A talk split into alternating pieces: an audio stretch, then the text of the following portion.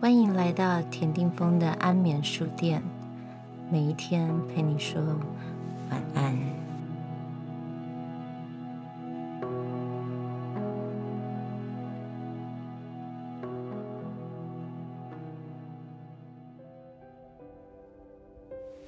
他真的很棒，但我怕幸福很快会消失。欧啦啦，拜托。这就不用多心了，好吗？你喜欢他没来由的打电话给你，也喜欢他不管是粗猛扑倒你，或者是温柔呵护你的方式。你们一起共度的晚餐，气氛自然，倒还跟隔壁桌的客人谈笑。你们手牵手漫步在巴黎的午后，因一起见到了浪漫的巴黎而狂喜。也在计程车里嬉笑打闹。经过巴黎铁塔时，还总觉得铁塔只为你们而闪耀。如果你们分手了，那这一切会有多么荒凉、灰暗啊！巴黎也可以是很凄凉的地方，但你们又还没有走到那一步，所以不要慌张。你这个症状被称作“爱情晕眩症”。这种情况有点像是站在悬崖边或蒙帕纳斯高塔上。解决办法很简单，你只要往后退一步就好，重新回到你生活的正轨吧。认真工作，出去玩，你的朋友很多。而且对很多事情都很有兴趣，重新掌握你人生的方向，能让你不要，至少有一段时间可以不要，满脑子只想着他，你可以找回生活的重心和平衡，同时还是能因为他在身边而感到快乐。尤其若你不能维持法国老祖宗一如既往的及时行乐态度。那也就枉费你住在巴黎了。当幸福真正来临时，你该不会害怕吧？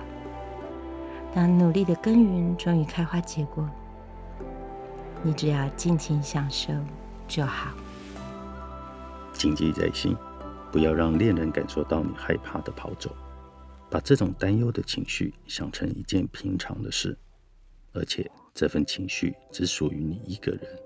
不要加注在他的身上，跟自己的恐惧对话，叫他不要来打扰你，但同时也感激有他的存在。毕竟你心里有这样小小的担忧，怕有一天会停止的这份担心，也是让爱能延续下去的小秘诀啊！当个令人上瘾的女人，艾罗洪斯·佩松，艾娃·阿莫赫，克罗赫·斯坦龙著。三彩文化出版。今天的选书人是 Kimiko。有在幸福里，同时也存在着失去的恐惧心情吗？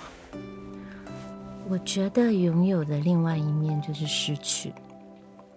不过，可能我是一个双鱼座的女生，从小就是非常勇于面对挑战自己恐惧的事物，而且我这辈子都在跳舞。我想，舞蹈中最关键的能力是平衡感，所以我觉得我好像被训练的还不错。目前为止，力度拿捏的还可以。那在爱里会不会失去自己的某部分，还是会得到更多？我常常在想，为什么我们要问自己这个问题？嗯，很多女生也常常问我这个问题。对我来讲，有得必有失。每一件事情跟每一个关系，我想都适用。所以对我来讲，想清楚自己要什么，也许就不会在这个问题上打转。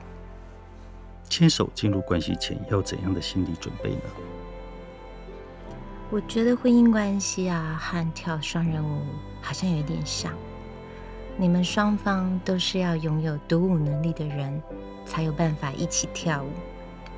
我先生在认识我之前，单身了有一点久，生活圈也相对单纯，而我的工作领域比较多元，接触的人事物变动幅度好大。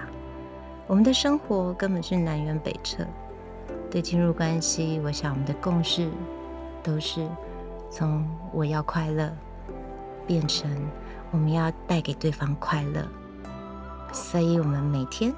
都约好要做到三件事：出门要亲吻彼此，睡前一定要一起上床。最重要的是，吵架绝对不能隔夜。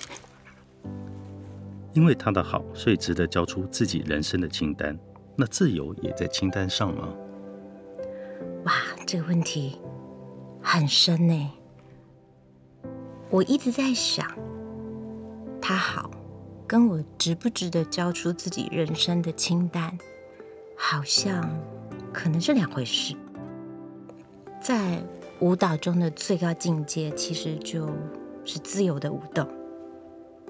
可是很多人可能都没有经历过像我们班，在自由舞动前，先积累那十数年无比严苛而且受限的基本功训练。